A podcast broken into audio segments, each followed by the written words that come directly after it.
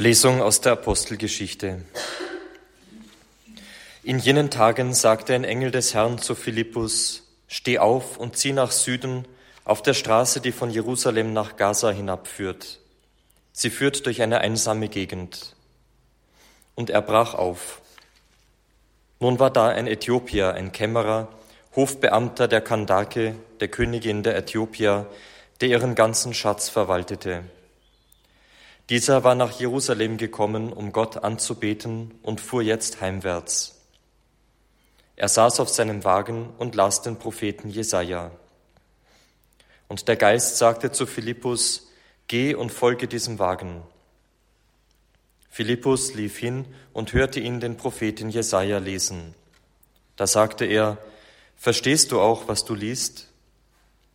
Jener antwortete, Wie könnte ich es, wenn mich niemand anleitet? Und er bat den Philippus einzusteigen und neben ihm Platz zu nehmen. Der Abschnitt der Schrift, den er las, lautete, Wie ein Schaf wurde er zum Schlachten geführt, und wie ein Lamm, das verstummt, wenn man es schert, so tat er seinen Mund nicht auf. In der Erniedrigung wurde seine Verurteilung aufgehoben. Seine Nachkommen, wer kann sie zählen? Denn sein Leben wurde von der Erde fortgenommen. Der Kämmerer wandte sich an Philippus und sagte, ich bitte dich, von wem sagt der Prophet das? Von sich selbst oder von einem anderen? Da begann Philippus zu reden, und ausgehend von diesem Schriftwort verkündete er ihm das Evangelium von Jesus. Als sie nun weiterzogen, kamen sie zu einer Wasserstelle. Da sagte der Kämmerer, hier ist Wasser, was steht meiner Taufe noch im Weg? Er ließ den Wagen halten, und beide, Philippus und der Kämmerer, stiegen in das Wasser hinab, und er taufte ihn. Als sie aber aus dem Wasser stiegen, entführte der Geist des Herrn den Philippus. Der Kämmerer sah ihn nicht mehr, und er zog voll Freude weiter. Den Philippus aber sah man in Aschdod wieder. Und er wanderte durch alle Städte und verkündete das Evangelium, bis er nach Caesarea kam. Wort des lebendigen Gottes.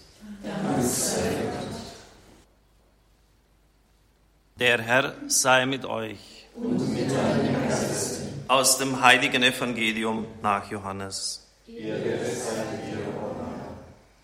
In jener Zeit sprach Jesus zu der Menge, Niemand kann zu mir kommen, wenn nicht der Vater, der mich gesandt hat, ihn zu mir führt.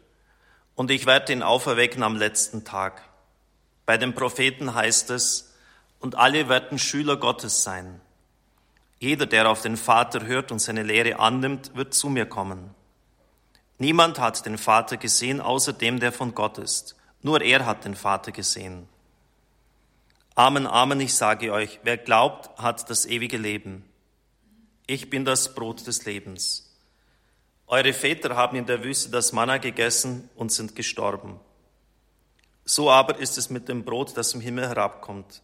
Wenn jemand davon isst, wird er nicht sterben. Ich bin das lebendige Brot, das im Himmel herabgekommen ist. Wer von diesem Brot isst, wird in Ewigkeit leben. Das Brot, das ich geben werde, ist mein Fleisch.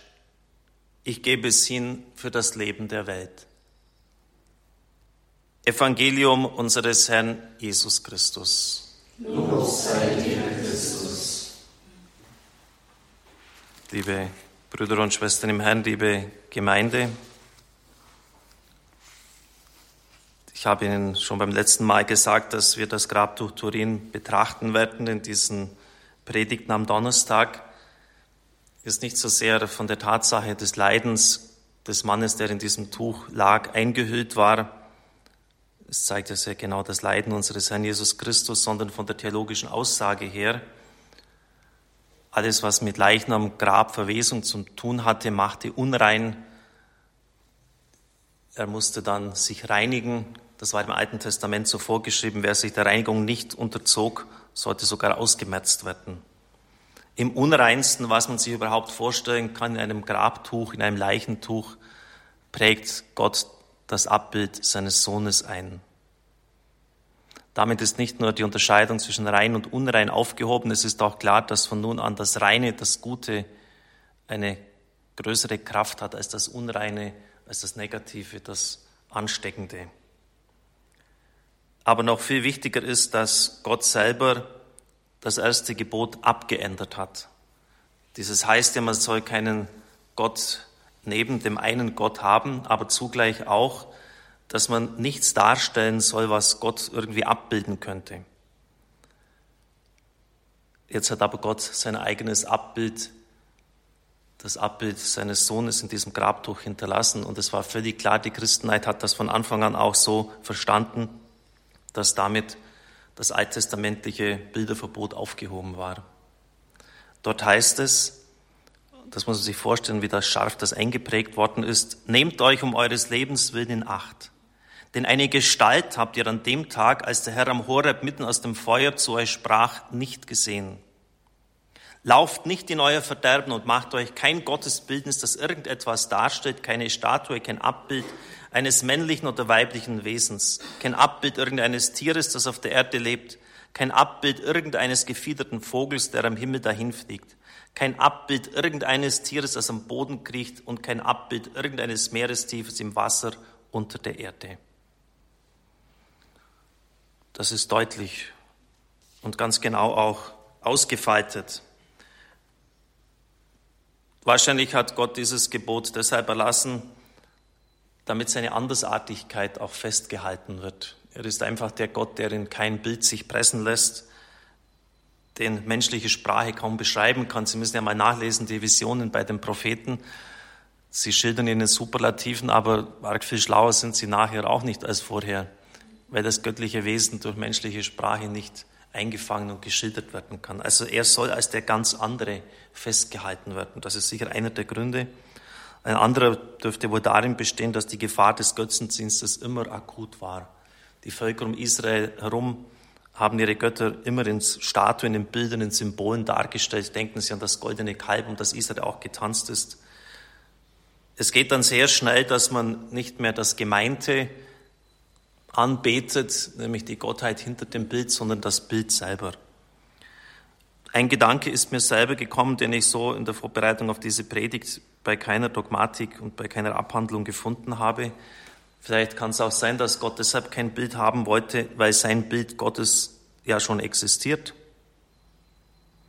Demut Selem heißt es im Hebräischen. Der Mensch wurde geschaffen nach dem Bild und Gleichnis Gottes. Er ist das Ebenbild Gottes. Das ist ein hochinteressanter Gedanke. Zumal ja dann im Neuen Testament das bei Christus so weitergeführt wird. Lesen Sie mal in den Hymnen nach, er ist das perfekte Abbild Gottes. Wir sind es nur in unvollständiger Weise, aber wir sind es auch. Das Ebenbild Gottes. Wir sind Repräsentant Gottes in seiner Schöpfung. Vielleicht auch deshalb kein anderes Bild, dass man Gott im Nächsten erkennt. Irenäus von Lyon sagt, die Herrlichkeit Gottes, das ist der lebendige Mensch. Im Psalm 8 heißt es, mit Herrlichkeit und Ehre hast du ihn gekrönt. Er ist nur wenig geringer als Gott. In der Einführung der Seelenburg der heiligen Teresa von Avila beschreibt sie, wie sie die menschliche Seele sieht, als einen sehr klaren Kristall, wie einen Diamanten, schillernd, leuchtend unglaublich schön, groß, weit, wie eine Burg mit vielen Gemächern, mit einer riesigen Fassungskraft, ausgestattet mit einer unglaublichen Schönheit, der göttlichen Schönheit. Das ist deshalb möglich, weil diese Schönheit durch Gott entstanden ist. Gott hat dieser Seele den eigenen Lebensodem geschenkt. Und deshalb wohnt Gott auch in uns, das weiß jede Mystik. Wenn Gott den Menschen anhaucht und ihm sein ewiges Lebensprinzip einhaucht, dann ist das etwas anderes als das Leben an sich, denn das hat er ja den Tieren auch gegeben. Das heißt beim Menschen eben nicht, er sprach und es wurde. Gott schenkt ihm das Leben von sich, göttliches Leben. Und das ist Fundament und Grundlage der Würde des Menschen. Von daher ist es klar, dass menschliches Leben unantastbar ist, dass er göttliches Leben in sich trägt und dass er geschaffen ist zur Teilhabe an der Herrlichkeit Gottes. Menschliches Leben hat Ewigkeitswert. Von dieser Bestimmung her, der Gott-Ebenbildlichkeit des Menschen, ja, prägt sich alles aus. Das ist ganz entscheidend. Wenn das richtig gesehen wird, dann stimmt das Gottesverhältnis, das Selbstverständnis des Menschen und vor allem auch der Weltbezug des Menschen. Und wenn das verkehrt gesehen wird, ist alles falsch. Wir brauchen ja nur einmal die großen Ideologien des letzten Jahrhunderts anschauen. Dort hat man im Nationalsozialismus gesagt, der Wert des Menschen bestimmt sich nach seiner Rasse. Die nächste Aussage war, es gibt schlechte Rassen und es gibt gute Rassen. Und als dann Leute Macht hatten, haben sie nach diesem Prinzip dann auch gehandelt. Und das hat in den Massenmord geführt. Verstehen Sie, das Menschenbild ist kaputt. Heute sagen wir, es ist Rassenwahn, und es ist richtig so, es ist Rassenwahn. Aber wenn ein kaputtes Menschenbild dahinter steht, dass man Menschen einteilt nach Wert und Würde, und das hängt, es hat nämlich keineswegs jede gleiche Würde, sondern nach guten und schlechten Rassen. Im Kommunismus ist es genau das Gleiche, bloß unter anderem Vorzeichen. Man sagt, der Mensch ist ein Produkt seiner Umgebung. Also muss ich schauen, dass die Umgebung stimmt, dann stimmt der Mensch. Deshalb hat man das Privateigentum abgeschafft, alles sozialisiert und gemeint, jetzt müsste das kommunistische Paradies anbrechen. Bekanntlich ist es nicht angebrochen, sondern die Hölle ist auf die Erde heruntergekommen, weil das Menschenbild falsch ist. Der Mensch ist eben nicht nur Produkt seiner Umwelt. Oder denken Sie an das, was Mao in der Kulturrevolution angerichtet hat. Weil auch ein, ein völlig verdrehtes, falsches, kaputtes Menschenbild hatte, mussten Millionen Menschen sterben. Also das Bild vom Menschen ist, ist ganz entscheidend, wie ich den Menschen sehe.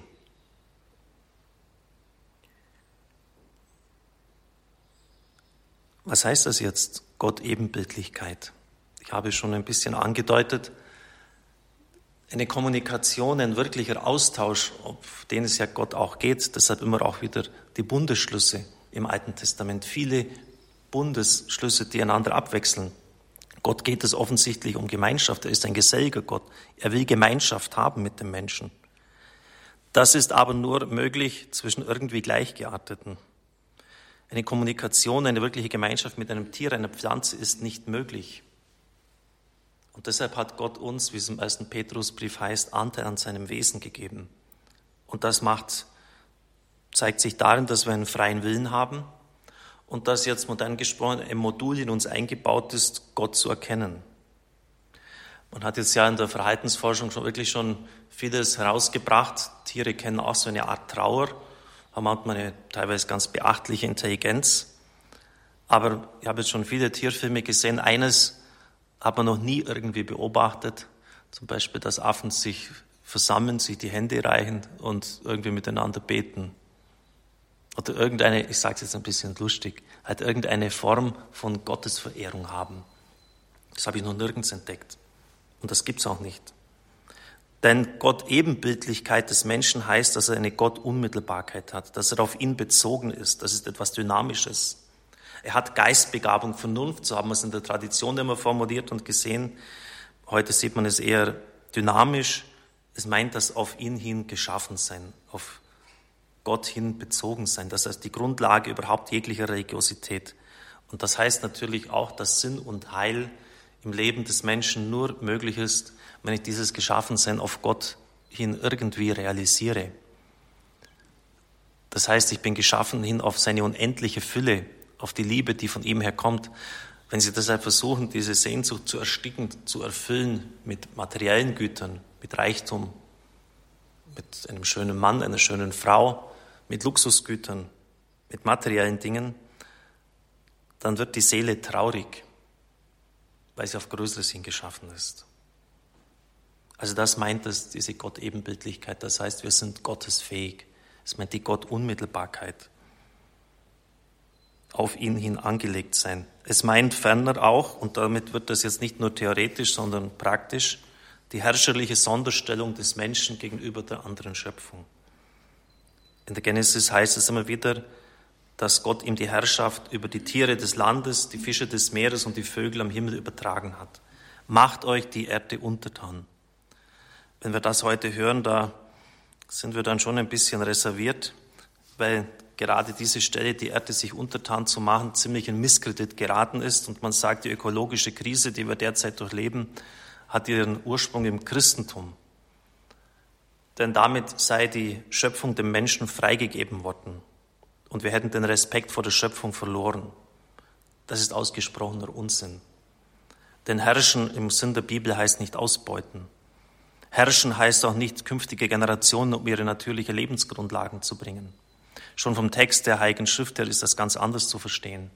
Der Mensch ist eingesetzt als Hüter und Bewahrer von ihm Anvertrauten. Nach dem Jahwisten, dem zweiten Schöpfungsbericht, ist er Gärtner. Und er soll dieses ausüben, dieses Amt in Verantwortung vor Gott.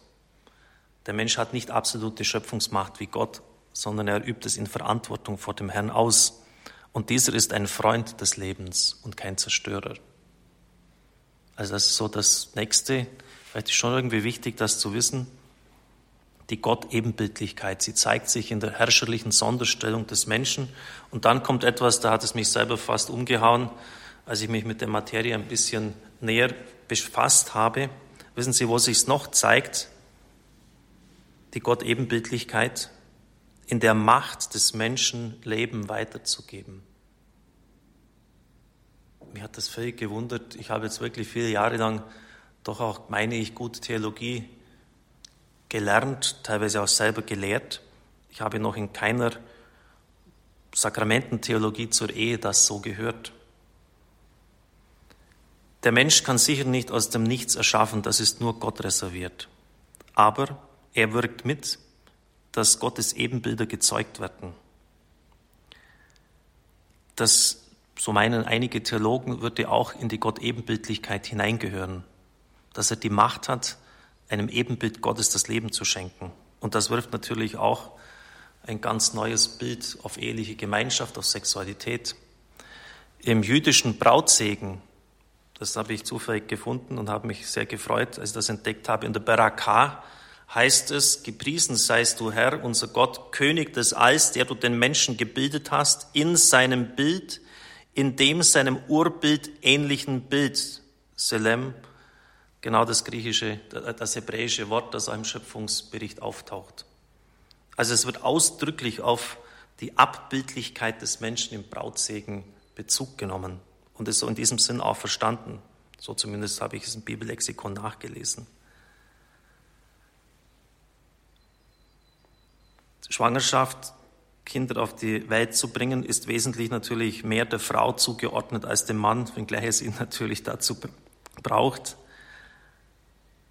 Vielleicht könnte man von daher auch eine, ein gewisses priesterliches Tun der Frau ableiten,